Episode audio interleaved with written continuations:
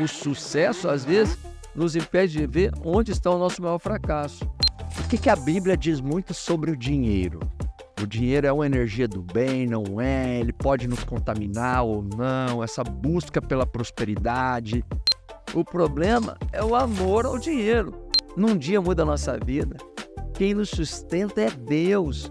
Se a gente vivesse esses dois mandamentos, amor a Deus sobre todas as coisas e amor ao próximo como a nós mesmos, já resolvia todos os problemas.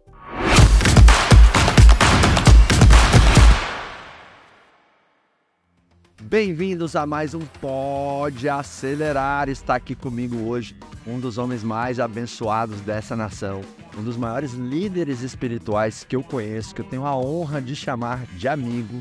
Seja muito bem-vindo, pastor Josué Valando. Estou muito feliz de ter você aqui, viu, querido? Mas que honra estar com você aqui.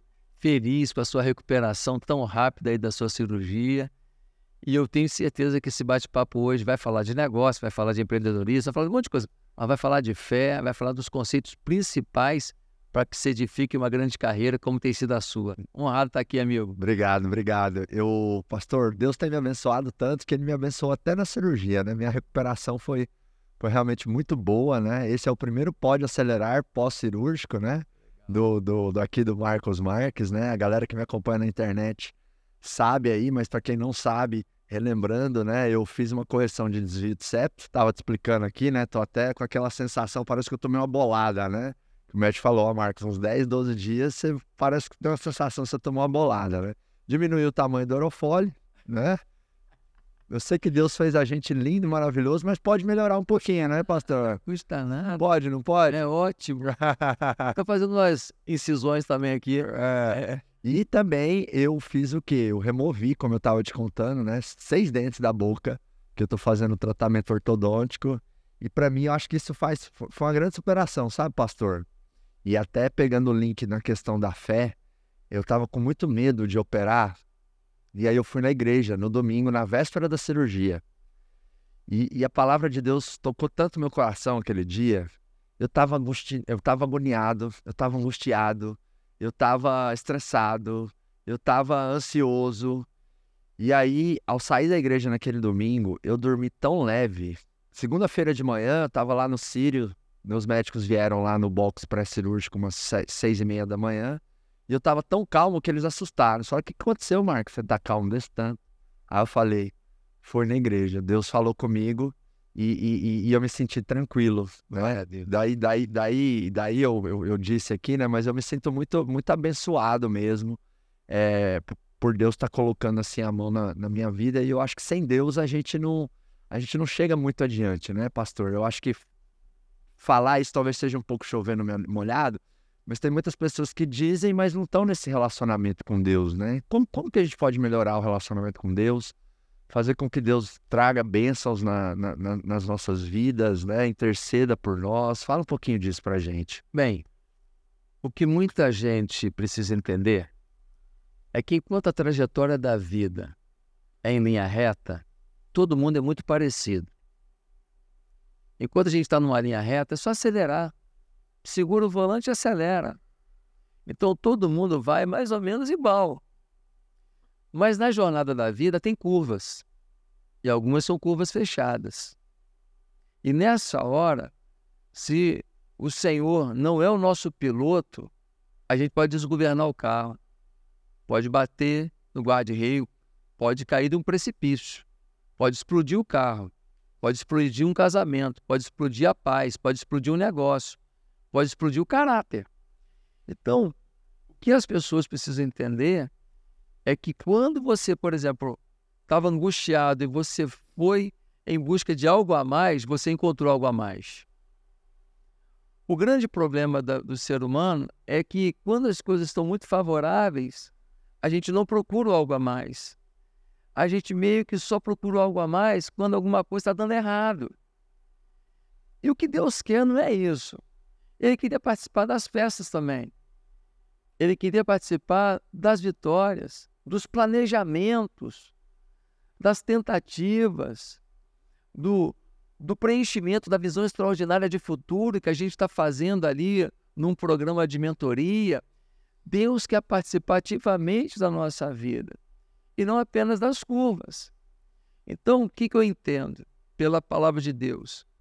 É que sem uma vida em que você coloque uma organização de agenda para ter a sua vida devocional, sua vida de busca a Deus, as outras coisas vão tomar o seu tempo. É aquela história, um professor falou assim para os alunos, botou um, um vidro grande assim, falou, olha aqui gente, ele pegou um monte de pedra grande e jogou dentro do vidro. Aí ele ficou até a boca. Ele falou: Vem cá, gente, tá cheio o vidro? Aí o pessoal falou: Tá, tá cheio. Aí ele pegou um balde embaixo, cheio de pedrinha menor. Aí ele jogou. Aí as pedrinhas foram se alojando entre as pedras grandes e ficaram até a boca de pedrinha pequena também. Aí ele falou: E aí, gente? Tá, tá cheio agora o vidro? Aí alguns já ficaram ressabiados, mas outros falaram: Tá cheio agora. Aí ele pegou um balde embaixo da mesa com areia. Aí jogou areia dentro. Aí a areia foi se alojando entre as pedras grandes e as pedras pequenas e muita areia ainda entrou no, no vaso de vidro. E aí ele falou, gente, e aí, tá cheio agora? Aí a pessoa falou assim, agora tá cheio. Aí ele pegou uma água e jogou dentro do, do pote de vidro e então aquela areia foi, foi pressionada pela água foi sugada para baixo, né? E aí ainda foi subindo água, subindo água e finalmente ficou cheio o pote. E aí ele perguntou para os alunos: qual é a lição que fica? E eles disseram: ah, a lição é que a gente sempre pode botar mais uma coisa dentro de, de um pote ou da nossa vida. E o professor falou: não, a lição é que se você não botar as pedras grandes primeiro, não vai caber mais nada. Então, nós, muitas vezes, colocamos as pedrinhas pequenas, ou então colocamos a areia, coisas menores, primeiro. Mas as pedras grandes, que são a nossa vida com Deus e a nossa vida em família, às vezes não são colocadas na nossa agenda, no nosso pote de vidro. Então, as outras coisas, as pedrinhas, a areia, a água, vai tomar nosso tempo. Então, todo mundo precisa entender que quando eu acordo de manhã, todo dia, eu preciso ter quatro preocupações no meu dia. Primeiro, eu preciso crescer espiritualmente. Eu preciso crescer emocionalmente. Eu preciso crescer intelectualmente. E eu preciso também crescer no meu cuidado físico. As quatro coisas precisam acontecer na minha vida. Então, quando eu acordo de manhã e eu vou para uma academia, mas eu boto um podcastzinho do Marcos Marx, esse é bom, hein? eu botei físico com intelectual. Já batei duas coisas. Aí eu chego em casa, malhei cedinho, chego em casa e vou agora sentar com a minha esposa e fazer uma oração e ler um texto da Bíblia. Cuidei do espiritual, não levou muito tempo, 15 minutos, 20 minutos. Aí eu sento com a minha esposa e tomo um café. Cuidei do emocional. Falei, amor, como é que você está? Que você tenha um bom dia. Que legal. Que você seja feliz em tudo que você vai fazer. Então, logo pela manhã, eu consigo dar tratamento para as quatro áreas da minha vida. Depois eu saio para produzir. Mas eu saio emocionalmente bem, fisicamente bem, espiritualmente bem, ou seja, intelectualmente melhor. A minha produtividade é outra, e ao longo do tempo, isso vai produzir grandes resultados. Só que as pessoas colocam, às vezes, o emocional, colocam o intelectual, colocam o físico e colocam também os seus negócios, né? a parte financeira. E Deus fica de lado. Deus não quer ser coadjuvante, não, amigo. Se Deus não for protagonista da sua vida, ah, mas eu sou muito abençoado e Deus é protagonista da minha vida. Ah, é? Porque ele está sendo bom, você vai abusar? Tem filho que nem é tão bom, Marco. E a gente dá tudo para ele, dá carinho. Tem filho que às vezes é rebelde, tem filho que às vezes é respondão, tem filho que às vezes é negligente. Mas o pai dá, dá da escola, da alimentação, dá tudo. Por quê? Porque é pai, porque ama. Então, porque o pai está nos dando tudo, não quer dizer que ele está satisfeito com o nosso comportamento. O sucesso, às vezes, nos impede de ver onde está o nosso maior fracasso, que é na nossa vida devocional. Agora, uma vida devocional, ainda que pequena, curta, ela representa uma mudança completa na nossa visão de mundo e de como a gente lida com o sucesso dos nossos negócios. E é isso que eu tenho visto cada vez mais sendo uma preocupação na sua vida. E eu louvo a Deus por isso. Eu vejo você cada vez mais crescendo e falando, cara, eu preciso botar Deus cada vez mais perto de mim nesse crescimento que está acontecendo na minha vida. Eu acho que esse é o caminho. Nós não podemos estagnar um lado porque está crescendo no outro. Eu acho que as duas coisas têm que crescer na mesma proporção. É. Compartilhando algo que eu tenho feito, pastor, eu tinha muito hábito de acordar e já pegar o celular. E agora eu tô mais com o hábito de acordar e pegar a Bíblia, ou acordar e pegar o meu devocional, ou acordar e já ter uma primeira conversa, uma primeira, uma primeira oração, uma primeira fala de gratidão com Deus. E o que me fez estar cada vez mais próximo de, de Deus, e talvez isso seja um dos motivos que ele tenha sido tão generoso, está sendo tão generoso comigo, que eu falo para todo mundo em volta de mim assim, pastor. eu sou um cara competente, eu sou um cara de caráter, eu, eu sou bom, eu sou fora da curva. Mas tem muitos Marcos e tem até pessoas melhores do que o Marcos. Então não é só eu. E, e, e, eu, eu, sou muito abençoado mesmo, assim, né? Vem as pessoas certas, vem os clientes certos, vem o desafio certo no momento certo da minha vida. Então, quando eu olho para minha história de vida, parece que Deus montou todo um quebra-cabeça, que as pecinhas foram se encaixando e que hoje eu sou capaz de fazer o que eu faço, liderar esse movimento com empresários, gerar esse impacto nas empresas e a minha história de vida foi perfeita para isso, né? Então eu, eu, eu, sinto muito realmente a, a, a bênção de Deus na minha vida. E isso fez, num dado momento, acho que de uns três anos para cá, meu coração transbordar muito de gratidão. E aí eu comecei essa busca é, de, de, de, estar mais na igreja, né? De ler mais a Bíblia, de me relacionar mais com homens de fé e homens de unção e de, de poder e de palavra, como, como você, né, meu amigo? E é muito legal o que você falou, né? Deus, Deus, a gente não tem que buscar Deus só no momento da dificuldade, né? Mas também no momento da prosperidade. Isso aí. Ou, ou, ou na calmaria, eu acho que o tempo todo, né? Porque em algum momento a gente vai precisar ali cada vez mais da força dele, né? Até porque a nossa passagem aqui é finita, né? Uhum. Todos nós vamos em algum momento, né, né pastor? E, e aí não, não tem como. Esse eixo espiritual, eu acho que preenche tanto a gente. E eu acho que também o que eu estou sentindo é que esse eixo espiritual, essa inteligência, essa fé, acho que a nomenclatura não importa muito, né? A pessoa pode usar o nome que ela quiser dar, né, pastor? Eu, eu me sinto cada vez, sabe o quê? Blindado. Cada vez mais blindado. Porque eu acho que independente do que você alcança, ah, você conquistou uma promoção, você conquistou um certo nível de felicidade e harmonia na tua família, no teu casamento, você conquistou um patamar de faturamento.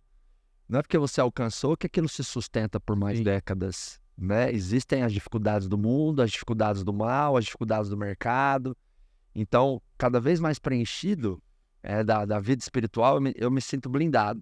Hoje, hoje é, é, talvez há cinco anos assim, eu tivesse algum pingo de receio. Pô, será que um dia eu e a Aline podemos brigar, separar? Hoje é uma hipótese assim nula. É, é impossível. Ou, por exemplo, eu tinha algum tempo atrás Pô, será que um dia eu vou quebrar? Meu pai quebrou.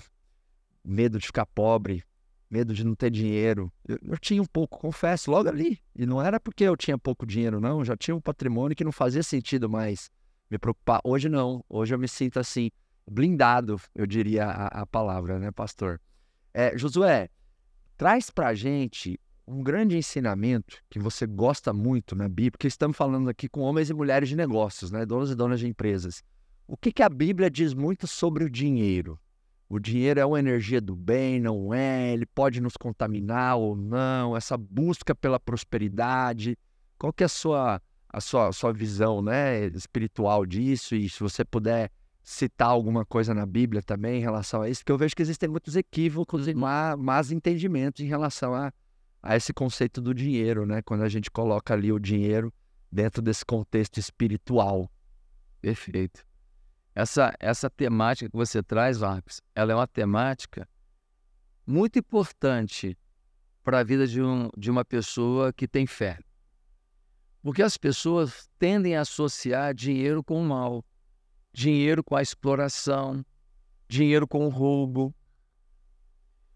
Quando a gente olha para a Bíblia, a gente vê mais de 3 mil versículos que vão tratar do assunto bens, dinheiro, prosperidade. Dos ensinos de Jesus, e ele tinha um método de ensino que eram as parábolas, que eram pequenas histórias do cotidiano que faziam as pessoas entenderem claramente grandes lições do reino de Deus. De suas parábolas, cerca de 20 parábolas trataram do assunto dinheiro e bens. Enfim, a Bíblia é um tratado muito forte sobre prosperidade, bens, dinheiro, conquista. E vou acrescentar mais um ingrediente. Grandes homens de Deus foram muito ricos. Por exemplo, Abraão era multimilionário. Isaac, multimilionário. Davi, multimilionário. Jó, o homem mais rico do Oriente. Quando se fala de Salomão, aí que o negócio fica desproporcional.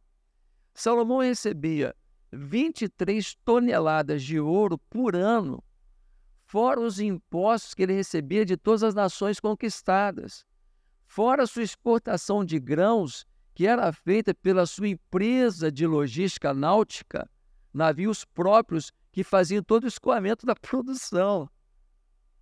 Sete, é, 23 toneladas de ouro, nós estamos falando de 7 bilhões ano a dinheiro de hoje. A fortuna de Salomão é incalculável. Não tem ninguém no mundo para chegar perto.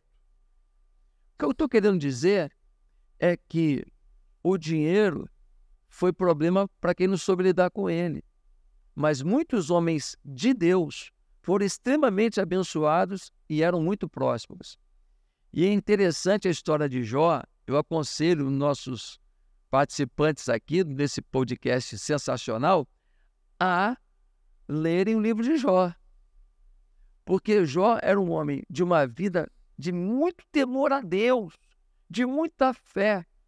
E um dia Satanás se apresenta diante de Deus e fala com Deus: Ó, o, o Jó aí, ó, ele só teme ao Senhor porque o Senhor dá tudo para ele. Ele é rico, ele é milionário, tudo dá certo, ele tem gado à beça, ele tem terra à beça. Assim, olhe, tira os bens dele para ver se ele não vai te, te abandonar. E aí Deus fala para Satanás: você pode tirar tudo dele, só não tira a vida dele. E Jó perde tudo o que tinha num dia. Uma tempestade mata o rebanho, uma invasão de outros povos a rebanho, fogo mata o rebanho, tudo. Aí um dia uma pessoa falou para mim assim: a Bíblia tem umas histórias, né?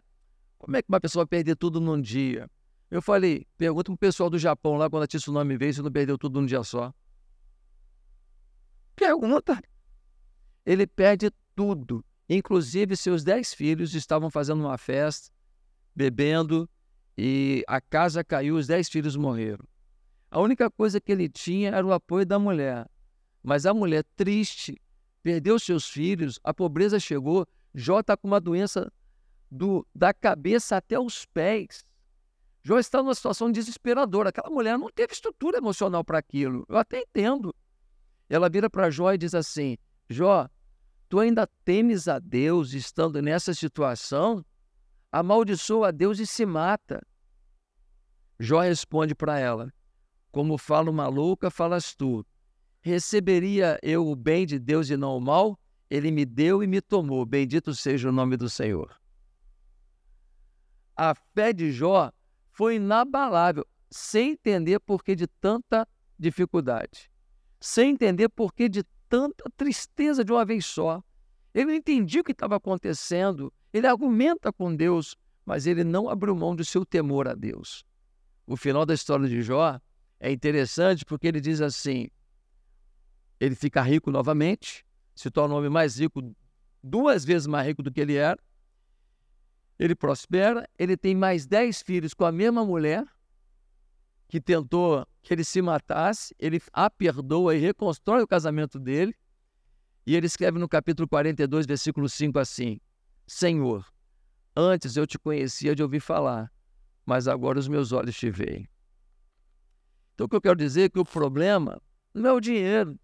O problema é o amor ao dinheiro. é o que Paulo vai dizer na sua carta a Timóteo. Olha, o amor ao dinheiro é a raiz de todos os males. Ele não fala que o dinheiro é a raiz de todos os males. Ele fala que o amor ao dinheiro. E é fácil amar o dinheiro, né, Marco? É fácil. A gente começa a comprar o carro que quer, viajar para onde quer, fazer o que quer, passear a hora que quer, comer a comida que quer, comprar a roupa que quer, ser admirado pelos outros. E isso encanta se a gente não tiver o entendimento de que nós somos muito frágeis, muito vulneráveis. Marcos, um dia muda a nossa vida. Um dia. Um dia o cara fica milionário, faz um IPO, fica bilionário. Mas num dia também morre o seu coração, morre a sua paz. Num dia morre uma pessoa muito amada e se recuperar emocionalmente é difícil. Eu mesmo passei por isso. Em 2021, eu pratico esporte, eu me alimento bem, nunca perdi noitada, não bebo, não fumo, nada. Fui fazer um exame de rotina e o médico falou: Epa, você está com um tumor no seu rim direito. Falei, tumor? Doutor, se for maligno, eu estou com câncer? Falou, é. E nós vamos operar logo. Falei, é grande? Falou, é. 4,8 centímetros. Falei, mas qual o tamanho do rim? Ele falou, uns 12, 13. Falei, meu Deus do céu. Num dia muda a nossa vida. Quem nos sustenta é Deus. O Marcos é determinado. Eu conheço poucas pessoas determinadas como você. O Marcos é obstinado pela vitória, pela conquista, sim. O Marcos sabe lidar com o seu gerenciamento de pessoas. Você faz isso com uma habilidade que pouca gente tem. Você é um homem que tem honrado sua esposa, meu Deus do céu, que coisa linda. Você honra muito mais a Aline na fase mais primorosa da sua vida que talvez você honrasse no início da sua trajetória quando você não tinha esse sucesso todo. Ah, cara, é Deus que te dá a saúde, que te dá a inteligência, que te dá a competência, que te dá a condição de usar esses dons e talentos de maneira tão inteligente e tão é, forte. Então a gente precisa entender que o problema não é a riqueza. E outra coisa, quando você prospera, você gera, você gera emprego, você gera oportunidade, você desafia novas pessoas a serem prósperas também.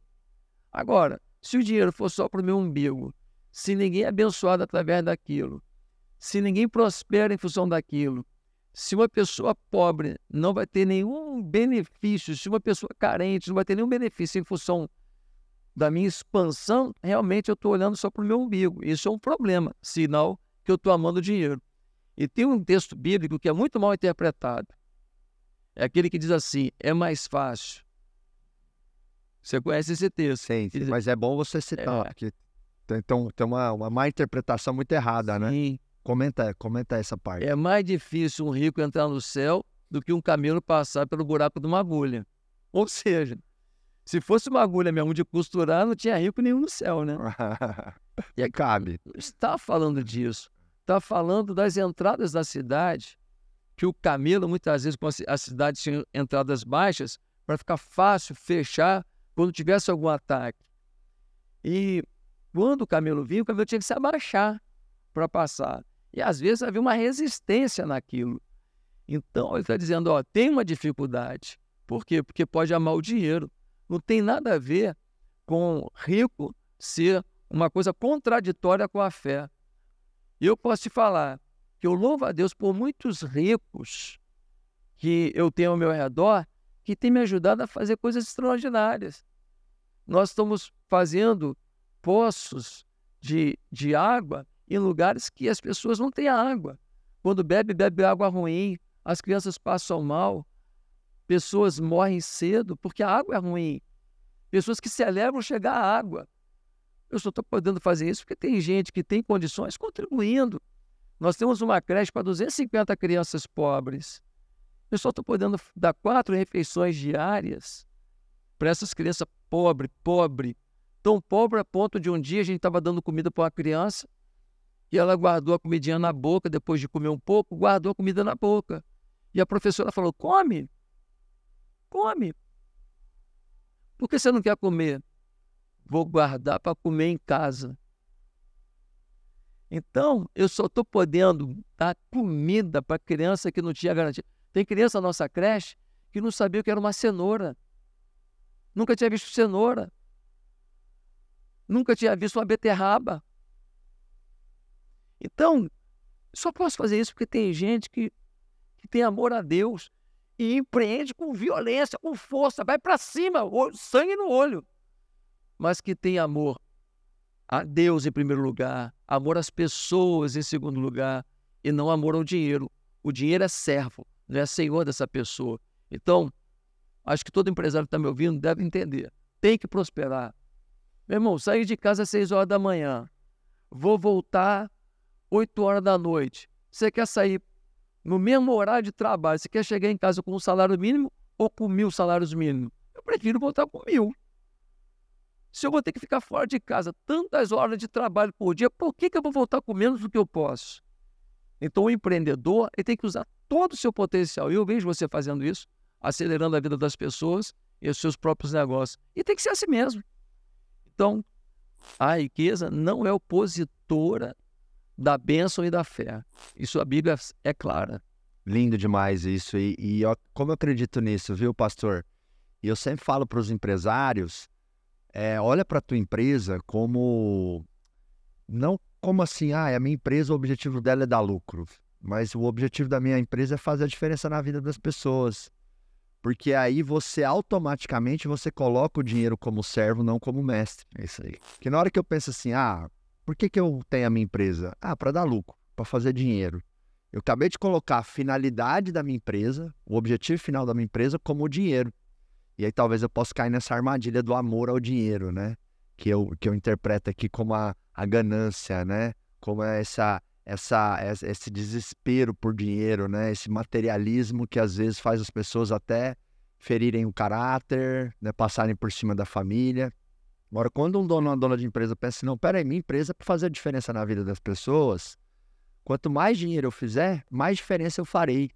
Olha, olha, Verdade. olha como muda, né? Verdade. E aí eu até falo para os empresários, para poder constituir uma empresa, pastor, você precisa de um CNPJ. O CNPJ tem um contrato social. No contrato social você tem uma razão social.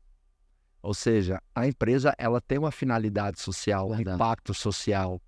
É, então, então eu tinha pensado nisso. É, então eu, eu, eu no meu relacionamento com Deus, pastor, eu, eu, eu tenho comigo assim, até quero que você complemente ou corrija ou corrobore. Eu penso assim: quanto mais eu prosperar, mais eu vou estar honrando tanta bênção que Deus traz na minha vida. Porque é mais pessoas que as nossas empresas empregam, são mais empresários que os nossos programas impactam. É, é. Então, você vê, hoje, hoje meus funcionários, eles têm lá, tem plano de saúde, tem vários benefícios, tem um monte de coisa bacana que há quatro, quatro anos atrás não tinha, porque a gente não tinha caixa. Uhum. Então a, a, acontece que a empresa prosperando mais, ela está dando uma, vi, uma vida mais digna para as pessoas em volta. Então eu, eu, eu, eu, eu, eu parece que eu, que eu, que eu, que eu pego essa responsabilidade, está sendo tão abençoado e penso assim, caramba, eu preciso prosperar 10, 20, 30 vezes mais. E do fundo do meu coração, da minha alma, não é o motivo principal, não é porque assim, não, mas aí eu vou guardar mais 100 milhões no banco. Não, não, mas aí meu avião vai ser maior. Aí, não, é assim, é um, é um desejo assim enorme de fazer a diferença cada vez mais na vida das pessoas. E claro, se inclui nas pessoas aí a minha família, minha esposa, meus filhos, claro. Uma coisa que me move muito, apesar de não ser pai ainda, é, e a, a Lilica, né? Nossas esposas são muito sábias, né? A Aline para me empurrar para a cirurgia, porque eu confesso que eu, eu, eu, eu, eu dei uma bundada, uma, uma, uma, uma procrastinada nessa cirurgia uns 10 anos, viu, pastor? Só uns 10, é. Porque eu já tenho essa dificuldade de respirar muito grande, tem tempo. E, e eu preciso fazer esse tratamento ortodôntico também, já tem tempo, mas a gente vai empurrando, né? Fica na zona de conforto. E um dos argumentos da Lilica foi assim, né? Que tipo de pai você vai ser você não consegue encarar uma cirurgia que é importante para sua saúde, para seus filhos? Né? Então, é, como ela sabe que eu, eu, eu, quero ter uma responsabilidade muito grande com esse papel de ser pai. Uhum. Quando eu for, ela já cutuca ali, né? Mandou firme. Mandou firme. E, e realmente foi um, um, um- é uma outra coisa que me move muito, né? É o tipo de ser humano que eu quero me tornar. E aí, para você ser um ser humano com um patrimônio X, é mais fácil do que você ser um ser humano com um patrimônio seis vezes maior que aquele X. Você vai ter que desenvolver novas habilidades, você vai ter que sair da zona de conforto, você vai ter que desenvolver né, o, o seu espiritual, o seu emocional, o seu intelectual, o, o seu familiar. E, e essa jornada, ela, ela, ela, ela, ela exige muito desapego, muita busca, muita... Eu- mesmo, tá- tava tudo muito bem, é, eu- dava para eu continuar minha vida sem essa cirurgia, né? Uhum. Eu já acostumei com meus dentes como eles são, meu corpo já adaptou a respirar daquele jeito tal, né? Já tô com, com, com a vida financeira muito bem resolvida. Não, mas num dado momento, opa, peraí, vamos melhorar nisso aqui, vamos melhorar nisso aqui. E, e poderia citar várias outras coisas, né? Eu Sim. tinha medo de falar em público, eu já tive muito problema com, com álcool, né? E já tem anos que eu não boto uma gota de álcool na boca Glória a Deus. né, problemas comigo, com família, enfim. Então, o patrimônio que você tem tem a ver com o ser humano que você se torna. Uhum. E daí eu acho que vem de novo um- uma coisa importante que a gente já trouxe, que é você ter esse desenvolvimento espiritual, esse relacionamento diário com Deus, né? Porque isso ajuda muito a gente a edificar virtudes, né, pastor? Eu vejo que na Bíblia tem muitas virtudes. A, a Bíblia, ela é o- talvez assim uma, uma incentivadora de um homem e uma mulher virtuosa e virtuosa, né? Manual do fabricante, né, meu? Exato. Até nesse gancho, quais virtudes você acredita que a Bíblia mais aborda e mais estimula assim a gente a ter? Cita uma, duas ou três. Tá. A primeira coisa que Deus requer de nós é amor. Por isso que quando perguntaram ao Senhor Jesus, qual é o maior mandamento? Ele disse, amarás o Senhor teu Deus de todo o teu coração, de toda a tua alma, de todo o teu entendimento. E aí, sem ninguém perguntar, Jesus já responde conectado, diz assim, e o segundo, semelhante a este, é amarás ao teu próximo como a ti mesmo. Se a gente vivesse esses dois mandamentos, amor a Deus sobre todas as coisas e amor ao próximo como a nós mesmos, já resolvia todos os problemas. Porque quando eu amo a Deus, amar a Deus não é dizer assim, eu amo a Deus. Amar a Deus significa se submeter a Deus, significa honrar a Deus, significa obedecer a Deus, significa confiar em Deus. Amar é muito vazio. Você fala para todo mundo, ah, eu amo a Lilica. Legal. Aí você não dá atenção nenhuma. Aí ela está chorando. O problema é teu, eu tenho muita coisa para fazer. Ficaria incoerente. Aí ela fala, Marcos, faz a cirurgia, eu quero você respirando melhor, eu quero você com uma vida mais saudável, eu quero que você tenha uma condição melhor de vida. Faz. E você ignorar, então, o seu amor te move a fazer coisas que promovam felicidade na vida dela, que promovam bem-estar na vida dela, que promovam valorização, validação na vida dela. Com Deus não pode ser diferente. Então, a primeira virtude que a gente precisa ter é um amor de verdade. Quando eu chego no lugar, as pessoas vão falar assim: chegou o amor. Pô, esse cara é amoroso. Não, não chegou fofoqueiro, não chegou mimizento, não chegou reclamão, não chegou o cara vingativo, não chegou o cara cheio de, de vontade de, de ferrar quem um dia vacilou com ele. Não, chegou o amor. Um cara de paz, um cara feliz, um cara que estão falando mal de pessoas e ele, ele não quer participar disso. Porque ele consegue ver alguma virtude até em quem tanto, tem tanto defeito.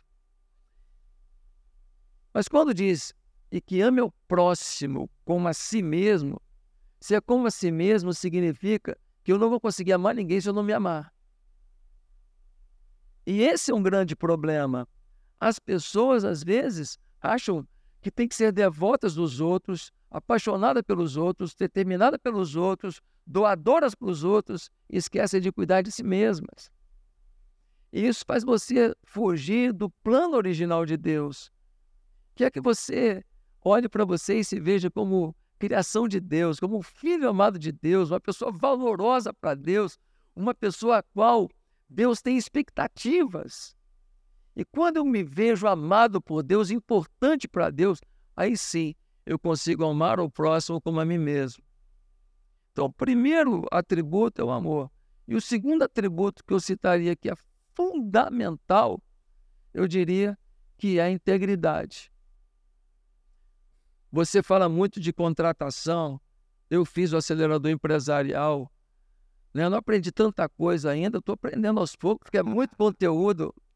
E eu indico, gente, o acelerador empresarial é absurdo. É fenomenal, me ajudou demais. Inclusive foi uma honra ter você lá, Nossa. pastor, com, um dos diretores, né? Eu levei um do, o meu diretor executivo da igreja. É, e a gente conversando um dia, eu falei, cara, porque hoje lá na, na, na, unidade da Barra ali são quantos colaboradores, quantos é, é, funcionários, quantos voluntários, funcionários? Funcionários nós temos quase 200, entre pastores e funcionários. Aham. E voluntários uns 3.500. É, e aí eu lembro que eu fui lá, né? Eu fui lá, na, tive a honra de ser convidado para dar uma palestra lá na igreja, na Barra da Tijuca, no Rio. E eu lembro que a gente andando pela igreja, você falou algo que, que, que, que cativou meu coração, sabe, pastor? Você falou assim, ó, oh, Marcos, tá vendo a igreja aqui? Ela é grandona, porque a gente pode receber muitas pessoas, mas se você vê a construção, é tudo simples, tudo básico, porque o dinheiro da igreja vai para as nossas obras sociais. Eu lembro que você falou algo. Meu nesse... piso pintado. Tudo. E você, por quê? Então, você quis dizer meio assim, ó, oh, Marcos, não liga não, que é simples, que o nosso dinheiro aqui, ele tem o destino que é das obras sociais. Eu achei muito bonita aquela fala sua. E eu lembro que a gente conversando, que daí eu convidei você e o seu diretor para fazer, falei, mas isso aqui é uma, uma empresa, né? Tem centenas de colaboradores, atividades, projetos, enfim. Foi uma honra receber vocês lá no, no acelerador. Tô com saudade lá na Igreja Batista Atitude no Rio, que é uma igreja abençoada. Tem que voltar, porque você deixou saudades lá. e a placa do acelerador empresarial está na sala do meu diretor. Está atrás da poltrona dele. Todo mundo que entra ali para as reuniões vê a placa do acelerador empresarial. Por quê? Porque a gente, eu, eu ensino muito um conceito para as pessoas lá na igreja, que é você ter memoriais. Então, eu tenho lá uma caneca da acelerador empresarial que fica de frente para minha mesa. Por quê? Porque me recorda que um dia investiram em mim muito conceito para que eu fosse melhor gestor de tanta coisa que acontece na igreja. Então, é um memorial. Eu olho para ali, ela me remete a um momento que eu vivi de aperfeiçoamento, de busca da excelência. Então, eu tenho lá uma garrafinha de energético que eu tomei lá na Coreia porque foi um lugar que eu tive uma experiência forte com Deus. Eu tenho uma pedrinha lá que eu trouxe do Monte Sinai, que eu tive uma experiência com Deus incrível no Monte Sinai, ou seja, são memoriais. Legal. Eu olho para minha sala e eu lembro de coisas impactantes. E a caneca do acelerador empresarial tá lá, de frente para mim, porque foi marcante. Eu queria te agradecer demais. E eu acho que é isso que você tem falado também para os empresários, foi o que eu ouvi lá. Integridade. Quando a gente vai contratar alguém, Marcos, a gente às vezes olha a competência. E a competência é muito importante. Mas quando a gente vai contratar alguém, três critérios a gente deve usar. O primeiro, o caráter. Se passar no filtro do caráter, aí nós vamos procurar o segundo nível, competência. Se passar no filtro da competência, aí a gente vai olhar para compatibilidade. E tem gente que tem caráter, mas é incompetente. Tem gente que é competente, mas não tem caráter, vai te dar problema a qualquer momento. Vai acabar com a tua equipe a qualquer momento.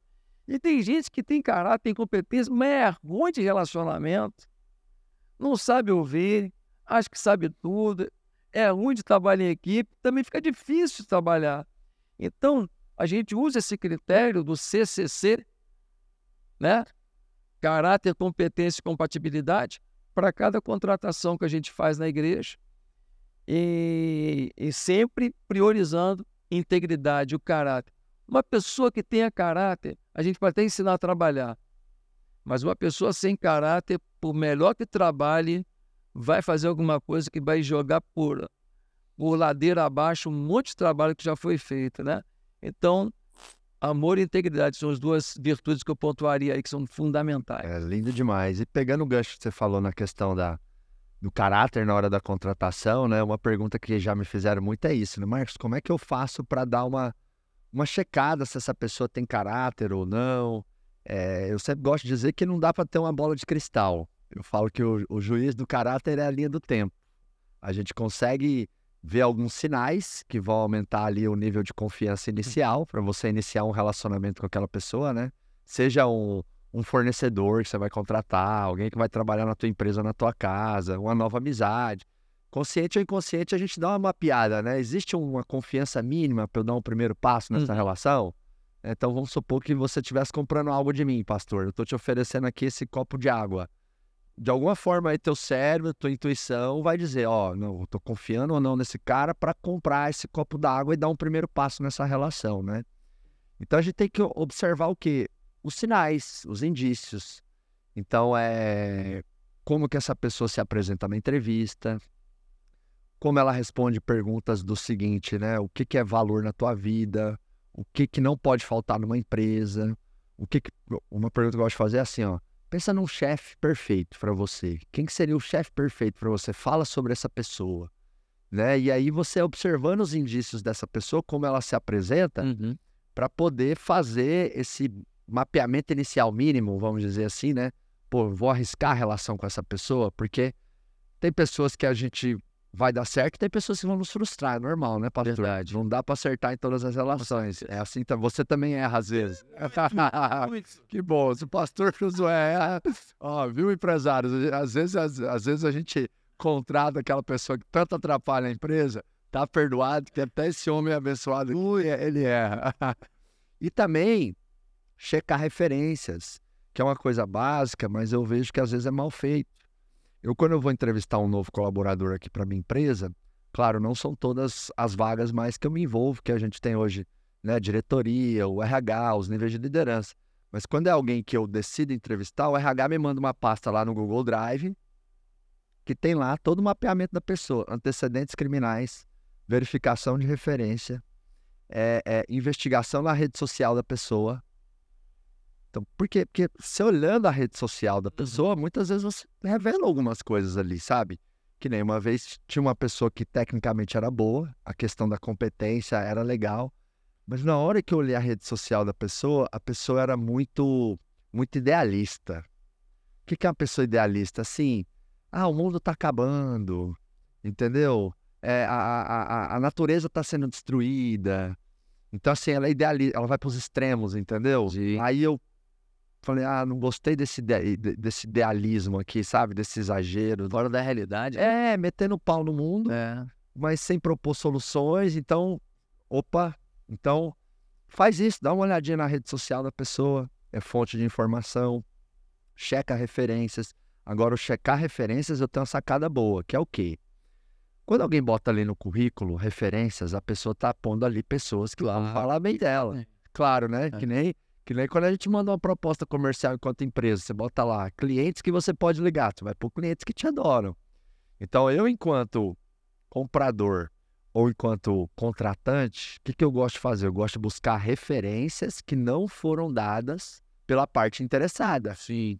Então, o que, que nosso RH faz? Vai lá e vê duas, três empresas que a pessoa trabalhou, liga na empresa e fala: Olá, é, a gente está contratando fulano que já trabalhou aí. Você pode passar por RH ou por alguém que poderia dar uma informação sobre essa pessoa? Então, ou seja, você buscar uma referência daquele colaborador que você está contratando, não na lista de referências que ele deu, mas ligando nas empresas que ele trabalhou.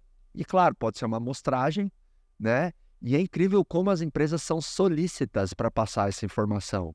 Claro, não vai revelar nada da pessoa, mas dizer, ó, aqui essa pessoa foi mal por isso, por aquilo, tal, enfim, tal, tal, tal, essa pessoa é muito boa, opa, essa pessoa foi ok. Então, é, essa é uma sacada legal. Já as pessoas dão informação com precisão, porque eles também precisam disso de outros lugares. Exatamente. Então, a, a empresa ela vai querer ser colaborativa nesse sentido, né? Legal, hein? Então, é, é, dá para fazer, eu digo assim, não dá para ter uma certeza absoluta do caráter da pessoa, mas dá para você ter uma validação mínima. Perfeito. Existem hoje softwares, ferramentas que você checa todos os antecedentes da pessoa. Antecedente criminal, antecedente trabalhista. Então, se a pessoa teve uma questão criminal ou trabalhista, opa, vamos ligar uma interrogação aqui, né? Essa pessoa ela se destaca muito nos outros fatores para justificar é, é, é, essa contratação. Sim. Não é que também, ah, no contrato de jeito nenhum. Não, mas é um, é um sinal de alerta ali, né? Então é bem legal. Botou quatro empresas na justiça. Toda É. empresa foi ruim? É, aí, aí não dá. Aí, aí tem alguma coisa errada aí, né? Mas eu adorei esse três, três, o caráter, competência e a compatibilidade. Agora, pastor, queria que você trouxesse uma ou mais lições de liderança que tem na Bíblia, porque a Bíblia também ela tem No muitas, manual. é um manual nessa questão de liderança. E eu sei que esse assunto você domina muito. Fala um pouquinho de liderança pra gente aí, traz alguma, al- algumas coisas relacionadas à Bíblia também. A Bíblia é o grande manual de liderança. Quando a gente lê esses livros todos sobre liderança que nos encantam, quando você vai lá na Bíblia, você encontra tudo isso 3 mil anos atrás, 2 mil anos atrás. É impressionante. Eu fiz uma palestra recentemente falando sobre os princípios de prosperidade. E eu me baseei só em Salomão. Peguei a sabedoria de Salomão, o cara mais rico da história, e fui apresentando os princípios. É interessante que no livro de Provérbios, no livro de Eclesiastes, tem tanta chave. Por exemplo, diz para você não investir tudo num lugar só. Esse conceito de não colocar todos os ovos num cesto só está na Bíblia, três mil anos atrás. Dizendo, ó, investe aqui, investe ali, investe em vários lugares, porque você não sabe se os tempos serão bons para onde você está investindo. Está na Bíblia. A Bíblia fala sobre emprestar, sobre ser fiador. A Bíblia apresenta várias situações de organização, de planejamento estratégico. Jesus diz assim: ó, o homem que vai construir uma torre, se não se planejar, vai começar construindo, vai acabar e vai passar vergonha. Quando a gente vai ver a história de Neemias, Neemias ele estava é, morando na Pérsia. Ele não estava mais em Jerusalém, não estava mais junto do seu povo. E ele era o copeiro do rei. O copeiro do rei era aquele cara que provava a comida do rei antes do rei. Por quê? Porque havia muito envenenamento naquela época. Era uma estratégia muito grande de, de matar um, uma autoridade através de envenenamento. Então ele provava. Por que ele provava da comida do rei e o rei come o dia inteiro? Então, ele ficava muito próximo do rei, acabava virando o quê? Um conselheiro, um assessor. Neemias estava com a vida tranquila, morando na Pérsia, assessor do rei, mas ele descobre que sua cidade foi destruída, os muros foram destruídos. Então, por conta disso, os invasores entravam toda hora em Jerusalém, roubavam a riqueza que se constitu- constituísse, roubavam os grãos que eles tinham colhido em qualquer lavoura, eles estupravam mulheres, eles matavam pessoas, ou seja, é um povo subjugado que não vai ter como se levantar. Por quê? Porque a proteção das cidades antigas eram as muralhas, e as muralhas estavam rompidas. Neemias pede autorização do rei, ele dá, e Neemias vai até Jerusalém para poder reconstruir os muros. Olha que interessante. Ele chega na cidade e não fala nada. Ele fica dias observando a cidade. Ele fica dias levantando, fazendo apontamento sobre a situação. Onde que está quebrado? Quantos metros que está quebrado? É, o que, que eu vou precisar de madeira para isso aqui? Onde eu tenho que posicionar é, a- as pedras? Ele faz um planejamento do que ele vai executar. Depois que ele fez todo um planejamento, ele chama o povo para uma reunião e aí ele agora ele faz o quê? Ele faz agora um momento de disseminação de uma visão. Ele fala até quando vocês vão ficar nessa situação? Até quando? Vocês acham, vocês acham que agora a vida de vocês tem que ser essa vida miserável mesmo? De não ter nem o que comer porque toda hora entra um invasor aqui e rouba vocês? Podemos mudar a vida. E ele fala: Ó, eu estou com madeira aqui que eu trouxe da Pérsia, eu estou aqui com a estrutura e eu estou com um planejamento. Vamos levantar os muros? Os caras falam: estamos contigo. em 52 dias, sem maquinário, sem guindaste, sem nada, eles levantam os muros de Jerusalém. E com mais um detalhe, alguns alguns povos em volta ameaçando eles.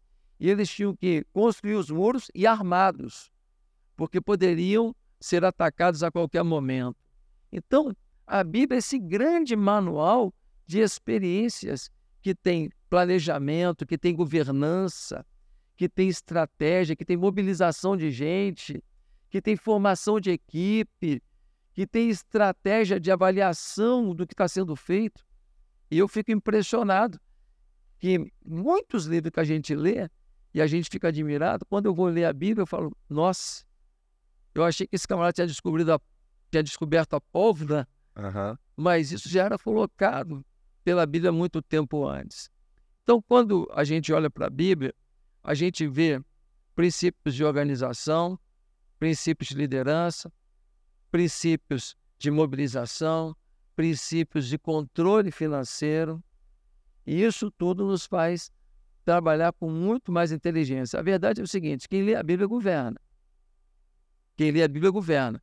Eu vou ler Napoleão Hill, vou ler Jeff Bezos, vou ler Elon Musk, tudo bem, vamos ler. Autoridade, gente bem-sucedida, maravilhoso isso mas não podemos esquecer dos princípios milenares de Deus apresentados na Bíblia.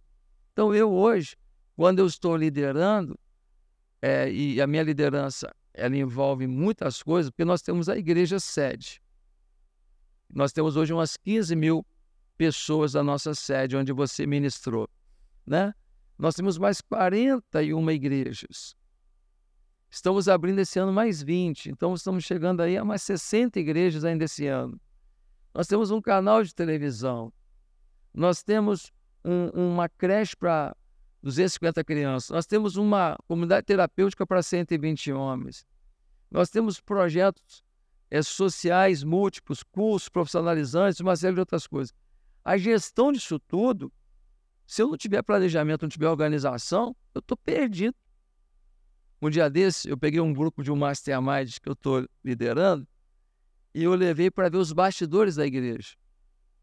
Quando eles entraram na sala de comunicação, que eles viram aquela sala que parecia a sala do Google, cheia de computador, tudo black, tal, os caras lá produzindo, eles ficaram, que isso?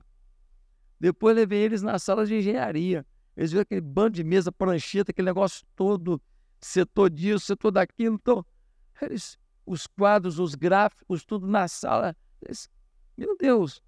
Levei eles no setor de compras, aquele bando de gente, levei eles no setor comercial. Nós temos um setor comercial na igreja. A gente faz muito evento e precisa de patrocínios. Levei eles no Instituto Assistencial da Igreja, que é o braço social da igreja. É uma coisa à parte, é um CNPJ à parte, para que possa fazer parcerias público-privadas que a igreja não poderia. Enfim, Levei eles na área financeira. Os caras olharam aquele bando de computador, um bando de gente trabalhando, gente no quantos a pagar, quantos a receber, reconciliação bancária, papapá, planejamento orçamentário ali. Falaram, pastor, nunca imaginei isso. Eu falei, cara, a igreja não pode perder para a empresa. A igreja tem que ser, no mínimo, que é uma empresa. Mas tem que ser mais, por quê? Porque além de uma gestão inteligente, nós temos que ter a unção de Deus, a paixão de Deus, o mover de Deus para fazer as pessoas caminharem com o Senhor e ter uma vida melhor, uma vida mais feliz, uma família mais abençoada. Então a igreja não pode perder para a empresa, tem que ir além. Por isso que eu, tô, eu te acompanho, tudo que você posta, eu, eu assisto tudo, amigo. Eu estou aprendendo o tempo inteiro. Ah, você não em acelerador empresarial? Ah, e tu acha que eu aprendi tudo uma vez só? Eu tenho que continuar procurando gente que inspira, gente que ensina. Por quê? Tem uma, uma metáfora que eu faço que é muito interessante. O vinho é um símbolo na Bíblia do mover de Deus. Deus fala, Jesus fala que não pode colocar vinho novo em odre velho. Então, o vinho significa o poder do Espírito Santo, o poder de Deus. Então, se eu tenho aqui o vinho novo, a presença do Espírito Santo, isso é maravilhoso, é a unção de Deus. Porém, Marcos, eu preciso ter um cálice. O cálice é a estrutura. O cálice é a gestão. Porque sem a estrutura, como é que o BBC vem? Ele vai escorrer. Se tiver vazado aqui, se tiver rachado aqui, vai escorrer, vai sujar tudo aqui. Eu só não, eh, não vou beber e ainda vou sujar as coisas. Então, a unção Deus dá para quem tem gestão.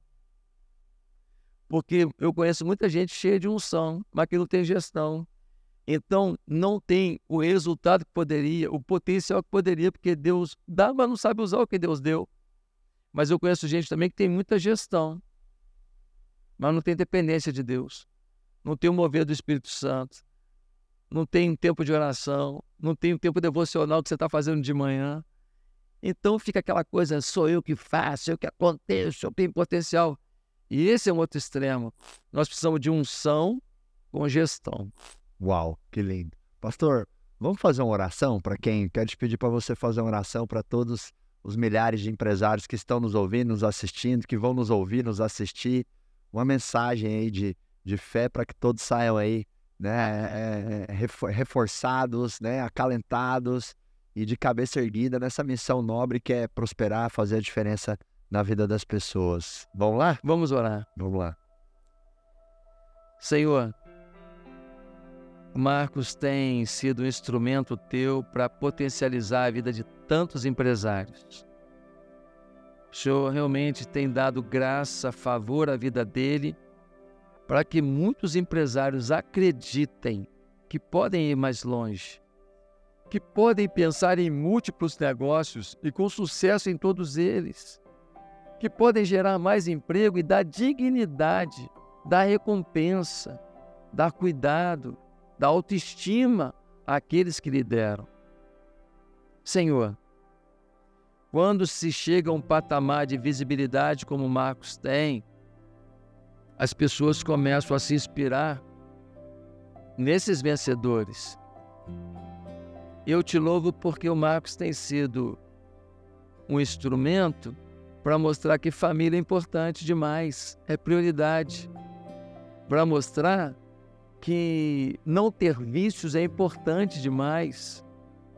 Para mostrar que a camaradagem, a amizade no ambiente de trabalho não significa o fim da gestão de competência, não significa o fim de uma gestão firme, não. É possível ter firmeza de gestão e, ao mesmo tempo, ser amigo dos funcionários. E eu te peço que essa bênção aconteça para cada empreendedor que nos ouve agora. Que essas pessoas sejam alcançadas pela plenitude do Senhor. Que possam entender que dá para ir mais longe. Que possam entender que podem ter vitórias incríveis. Que todas as derrotas acumuladas até hoje, que podem significar uma força ainda maior para os novos alvos que estão à frente. Senhor, abençoa esse povo que ora com a gente agora. Abre portas, dá as chaves certas para que abram as portas do sucesso, da prosperidade, de uma vida de paz, de uma vida fugindo dos pecados, fugindo das coisas que obstruem o nosso melhor, o nosso caráter, a nossa intimidade com Deus. Senhor, prospera o acelerador empresarial prospera a vida do Marcos, prospera a vida, ó Deus, da Aline, prospera a vida dessa família, prospera os seus funcionários, prospera cada um dos seus negócios, mas antes de tudo, prospera, como sempre, o seu coração. Coração desse casal tão querido. E que isso se estenda a todos que têm sido alcançados por esse podcast, pelos cursos, pelas mentorias, pelo Mastermind, por tudo que o teu servo tem empreendido. Senhor, que a dependência do Senhor seja a base, seja o alicerce da nossa visão de águia para as maiores conquistas da nossa vida. O Brasil pode melhorar. O Brasil pode ser melhor. Isso passa por empreendedorismo responsável, empreendedorismo vitorioso e cheio de generosidade e amor no coração. vem sobre nós em nome de Jesus. Amém. Amém. Uhul. Glória a Deus. lindo. Ó, tô todo arrepiado aqui, ó, pastor. Eu vou, te Volta pedir, contigo. eu vou te pedir agora para a gente levar nossa energia para o pessoal com algo clássico que a gente faz aqui no Pode Acelerar. Eu vou falar pode nesse microfone aqui, ó, com aquela galera, aquela câmera ali, e você solta um acelerar para aquela câmera ali, beleza? Top. Então, pode acelerar. Combinado? Beleza, tô pastor? fechado. Vou contar até três, traz energia aí. Agora. Um, dois, três, pode! Acelerar!